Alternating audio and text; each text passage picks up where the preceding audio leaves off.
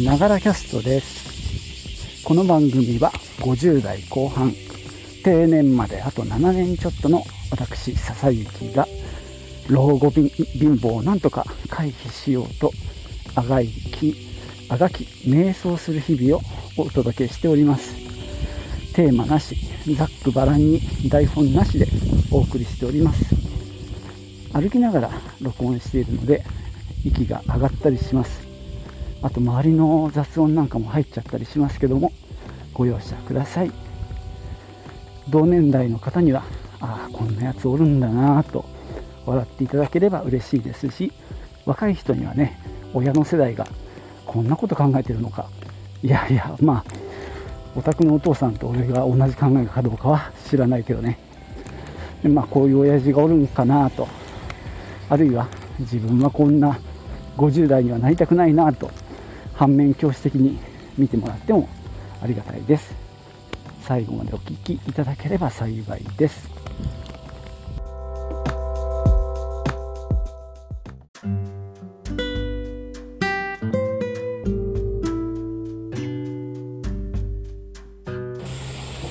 毎年ね夏にやっている、まあ、セミナーなんですけども昨年はねオフライン。で計画していて、まあ、例年通りね会場でやろうと思ってたんですけども、まあ、いろいろ緊急事態宣言とかもあって、まあ、あの県内のあのリアルタイムのオフラインのセミナー、まあ、会場も借りてたんでねそこを使ってやりつつ同時にオンラインもね同時中継するっていう結構チャレンジングなことをやってなかなかこれは大変だった。なんて話はね以前このながらキャストでしたんですけどももう今年はね最初からもうオンラインのみにしようと決めてましてまあそれでねあの7月の頭に1回やってで今日ね2回目やります。まあ実はねあのビデオで録画したものを最初に流してで最後に Q&A 質疑応答の部分だけリアルタイムでやるっていう形式をえー、やります。なので7月の最初と、まあ、今日とやること自体は同じなんですけど、まあ、質疑応答はね参加者の方が違うので、まあ、その都度違う内容にはなりますけどね、まあ、このやり方前回別のセミナーでね、えー、試してみて結構好評だったんですよね。でこっちもね楽なんですよ。もうねリアルタイムのオンラインのウェビナーって何ていうか本当に何だろう氷の上を歩いてるような感じでなんかミスったり不具合があったりした時にかなりあのバタバタするしうまく対応できるかどうかもわからないのでかなり何ていうかリスクもあるし緊張するんですよね。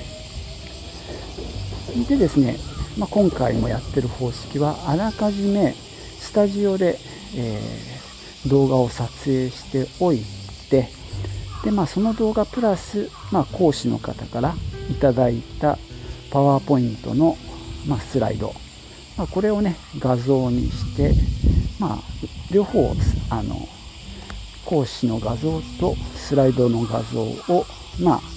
入れ替えたり、まあ、ピクチャーインピクチャーで見せたりしてあの構成するっていうことであらかじめねもうビデオを作っちゃうんですね1本、まあ、今回もそのやり方でやってます。でまあ編集がねまあプレミアプロを使っているわけなんですけどもね。えー、っと1回目の時はちょっとその身内の不幸とちょうど重なって最最後の爪のところが時間がなかったので、まあ、3部構成なんですけどね。2部と3部はほとんど触れなくってね。あのもうスライドを見せながら講師の声と、まあ、スライドだけにほぼなっちゃったんですよ、まあ、これがねちょっと心残りだったんで、まあ、あの今回はその第2部と第3部をさらに編集をしてでまあさっき言ったようにスライドを見せながらで端っこの方に講師の方が映ったりとかね。まああの、ま今回はさらにスライドをちょっとちっちゃくして講師の方を大きくしたりとか、まあ、大きくしたりっていうか、まあ、スライドと講師が重なっちゃってね文字が読めなかったりするんで、まあ、その時はねちょっとスライドをちっちゃくしたりとかあるいはまあスライドの字がすごく細かくてあの読みにくい時なんかはスライドを拡大して、まあ、ちょっとねあの話の内容に合わせてその見る場所をずらしたりしてねそういった工夫をして、まあ、より理解しやすくはなってると思います、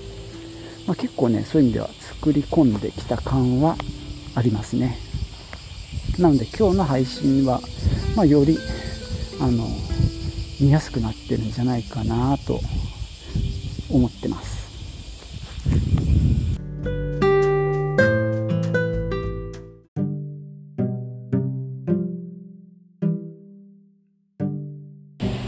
えー、配信そのものは Zoom のウェビナー機能っていうのを使って行います。あの Zoom のねあの有料のあのサブスクリプションがあってその上にさらにウェビナー方式っていうのもオプションで付けられるんですけどね。それをつけてます。うちは。なので確か100人までね聞けるウェビナーを開催できるんですね。まあ Zoom のミーティングとウェビナーのもう一番の違いはミーティングはね全員顔を合わせるっていうのが目的なので、まあ、顔を見せたりするのが、えー、画面の方に出てきたり、まあ、もちろんビデオをオフにしたりできるんですけど、まあ、コミュニケーションを取るのが目的なんですけどウェビナーの場合はね講師の配信するものを一方的に見るっていう形式なので聞いてる方の映像や音声は全くまあ配信者側にも見えないし、まあ、他の参加者も見れないっていう状況なんですね。まあ、この辺が、まあ、参加者は安心じゃないかなと思ってます。まあ、システムもね、シンプルになりますんでね。で、この Zoom の、まあ、最近改良されたとは思うんですけども、一番の難点が動画をね、見せると非常に駒落ちしてカクカクしちゃうんですよ。でまあ当初って言っても1年ぐらい前にねやったセミナーでは、まあ、講師の方がねパワポに埋め込んだ動画を見せたいという話になったんだけどその時点ではね無理だったんですよ。でその後ポッドキャストでねこれ誰が言ってたのかな足利キャストかゴリゴキャストかなうんふんっていうね小文字で MMHMM うんふんっていうねあのサービスがあるんですよ。これをね使って Zoom の方に回すとめちゃくちゃ動画が綺麗なん綺麗というか駒落ちしないんですね。でこれを入れることによって初めてそのあらかじめ撮っておいたビデオを Zoom 経由で見せるというねこの方式が完成したわけです。まあこれね本当教えてくださった。確か足利さんだと思うんだけど感謝ですね。で、えー、ビデオ配信が終わったところでまあリアルタイムに今日もあのスタジオでやるんですけども講師の方が来てくださるのでそこでね講師の方を移してでまあ Q&A のチャット欄に流れてきた質問にその場で答えるっていうやり方です。まあ録画してあるビデオをね見せるっていうこの安定感とまあリアルタイムの Q&A のライブ感っていうところをまあ一応いいとこ取りしてるつもりではあります。まあ前回もね結構質問がえーと十何件あったかなあったので盛り上がったんですけどね今日も質問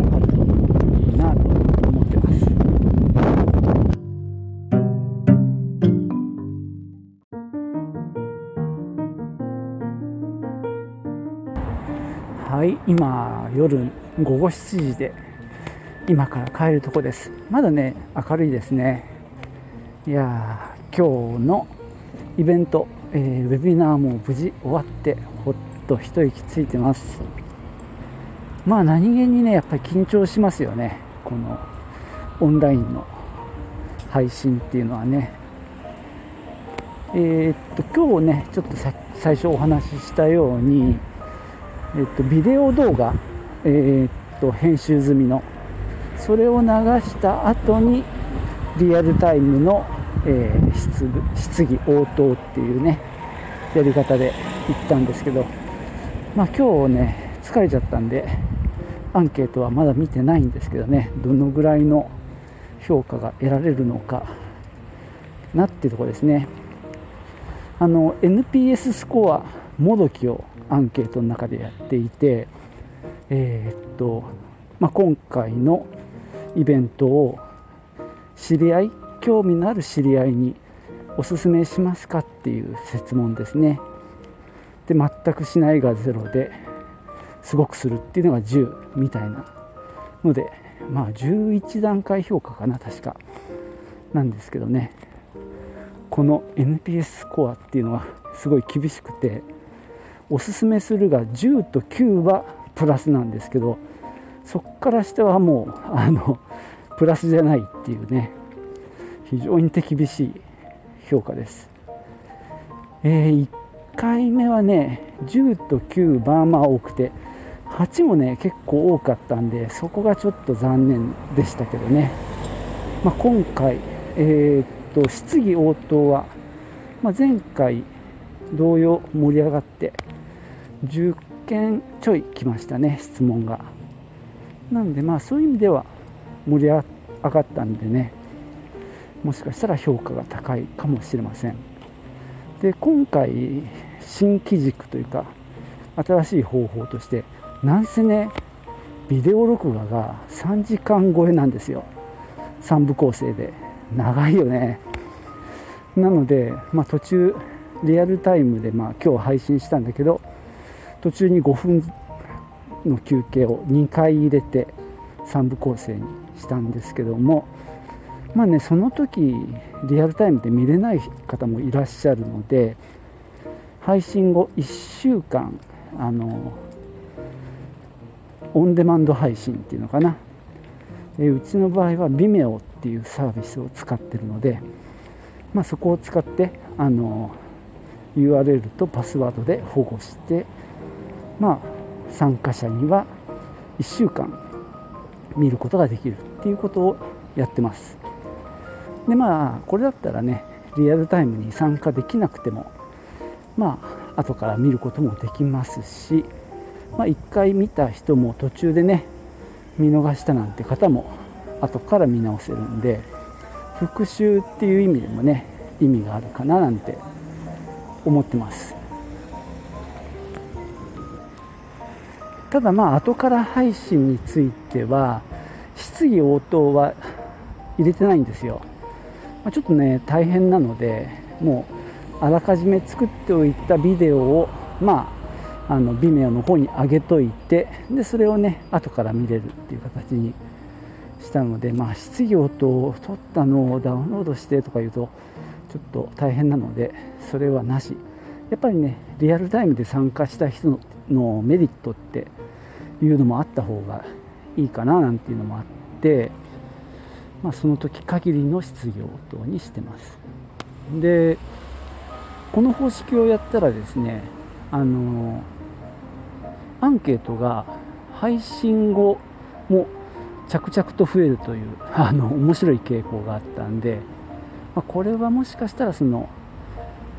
オンデマンドだけ見た人のアンケートが後から来てるのかなっていう気がしたので、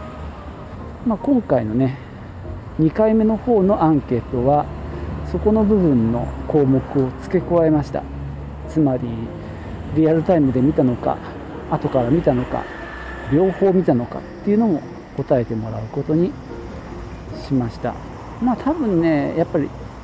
うーん質疑応答があるとないとでは満足度も変わるかもしれないなっていう気もしていますが、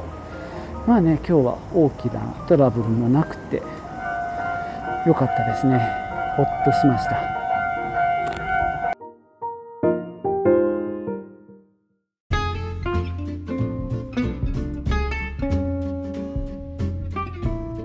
今回ねあの、まあ、時間、まあ、3部構成にしたり、ね、時間が長かったりっていうこともあるし、まあ、あとね資料の PDF の配布のことを全く事前に考えてなくってもうそれね最初からやれるようにしときゃよかったなってね後から思ったんですけども後の祭りで、